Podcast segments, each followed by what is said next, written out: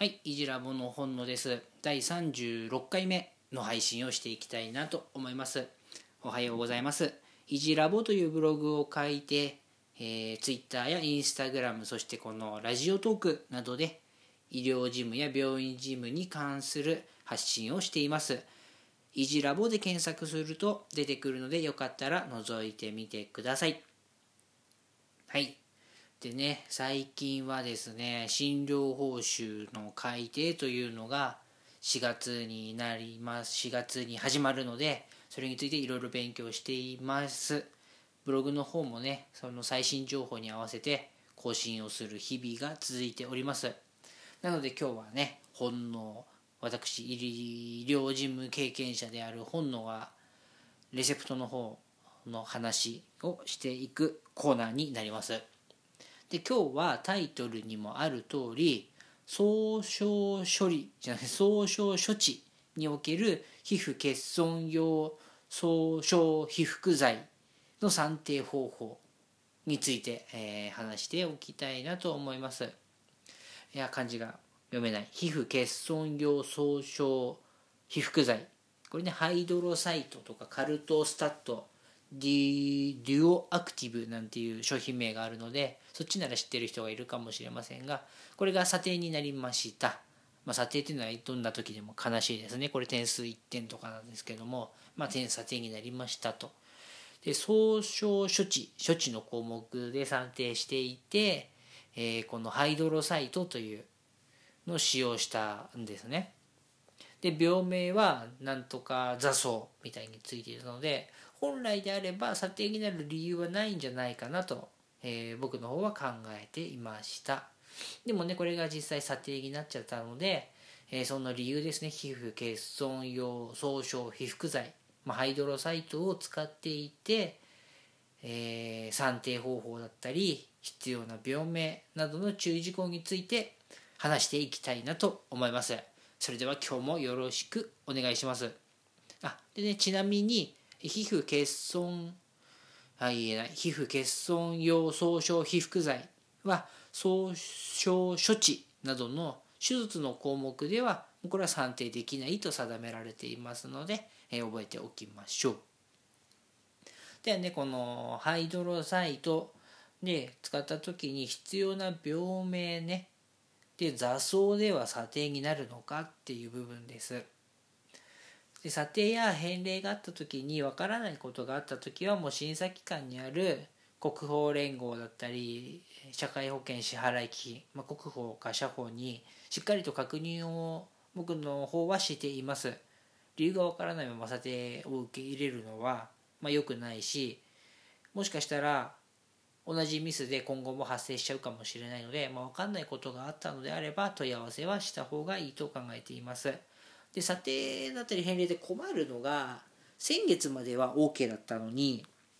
急に今月からダメだよってバーって査定になって帰ってくるパターンが結構あります。でこれはまあ納得いかないですよね。先月まで OK だったのになんで今月からダメなのっていう部分です。で今回のもですねハイドロサイトを使って座層っていうのは OK だったんです。過去にね座滅層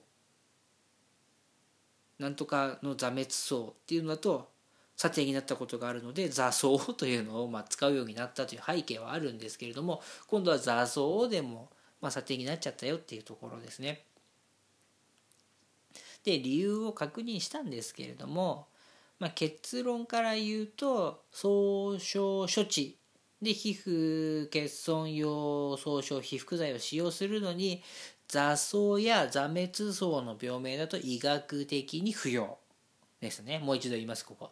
総称処置で皮膚欠損用皮膚剤を使用するのは座層や座滅層という病名だと医学的に不要。はい、大事なことはね、2回言いました。これね、よく使われます問い合わせすると、医学的判断ですみたいな。僕これはまあ本当に嫌いなんですけれども、まあ、向こうが言うんだからしょうがない。医学的判断で座層や座滅層には皮膚欠損用総称皮膚剤は使う必要がないということですね。つまりまあねバンドエイドでも貼っておきなさいっていうところです。これまブログにも書いたんですけども。ちなみに僕この間怪我した時あのバンドエイドっていう会社が出している傷パワーパッドっていうのがあったらあれすごいですね。プクーってなってあの個人的にはちょっと面白かったしおすすめです。おすすめうんおすすめです。で結局は、まあ、ここはね今回の観点としては支払い基金の方の審査機関側のポイント稼ぎだったんじゃないかなとは思っています。審査機関もねきっと、まあ、僕は審査機関で働いたことがないので、あの本当かどうかは分からないっていうのは大前提にあるんですけれどもあの警察のね秋の交通安全とか春の交通安全みたいな感じの時にあのまあ営業マンじゃないんですけれども 何件とかノルマは絶対あるはずです。なので今回のその部分もねあの絶対にダメっていうもんではなくてそういったちょっとノルマノルマって言い方あれかな、まあ、ノルマがあるので無理やり達成するために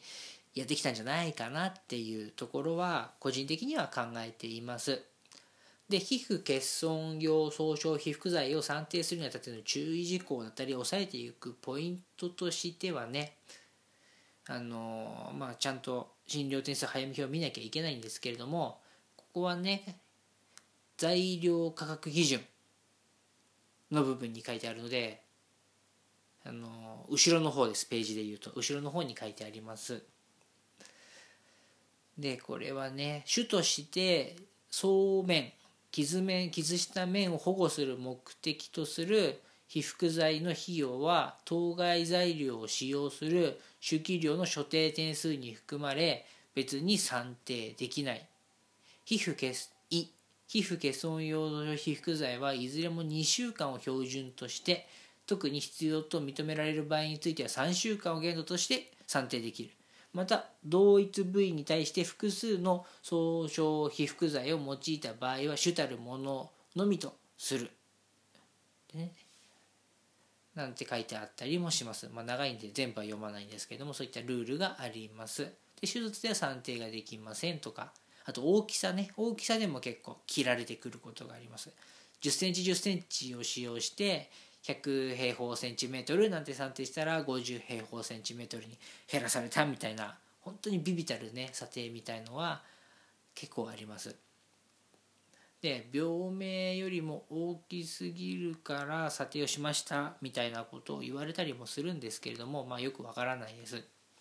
で2週間あと超えちゃダメだよっていうのとあと自宅に持ち帰ることもできません。できないわけじゃないんですけどもこれじゃあお風呂入った後張り替えてねみたいに渡したやつっていうのを自費で算定したりすることは禁止されています。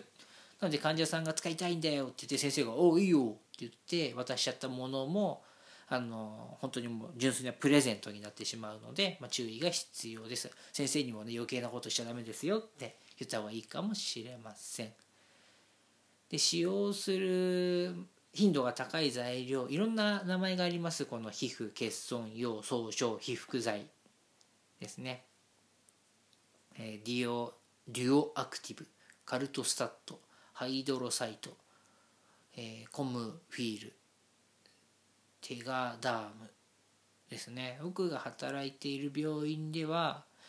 えー、とデュオアクティブカルトスタットそしてハイドロサイトあたりを使っています。なんでこんないっぱいあるんだろうなっていうところあるんですけど、まあ、この辺をよく使っています。はい、というわけで今日は、えっ、ー、と、総称処置における皮膚欠損用皮膚剤を使ったら査定になったよっていうところですね。で、査定になったのは座層と座滅層を使うと危ないよっていうところを覚えておくといいかなと思います。まあね、確かに座層座滅層でこれを算定しちゃいけないよって言われたらまあそうですかって言われてそうしないように違う病名を考えたりもしなきゃいけないんですけども、まあ、今日のところはこれを使うと査定になったよっていう報告ですね。でここもいろいろ判断基準っていうのはベテランになればなるほど病院になればなるほどできる部分なので、えー、まあ、先輩に習ったりその病院ごとのルールっていうのをしっかりと覚えておくといいんじゃないでしょうか。それではまた明日お会いしましょう。いじラボの本野でした。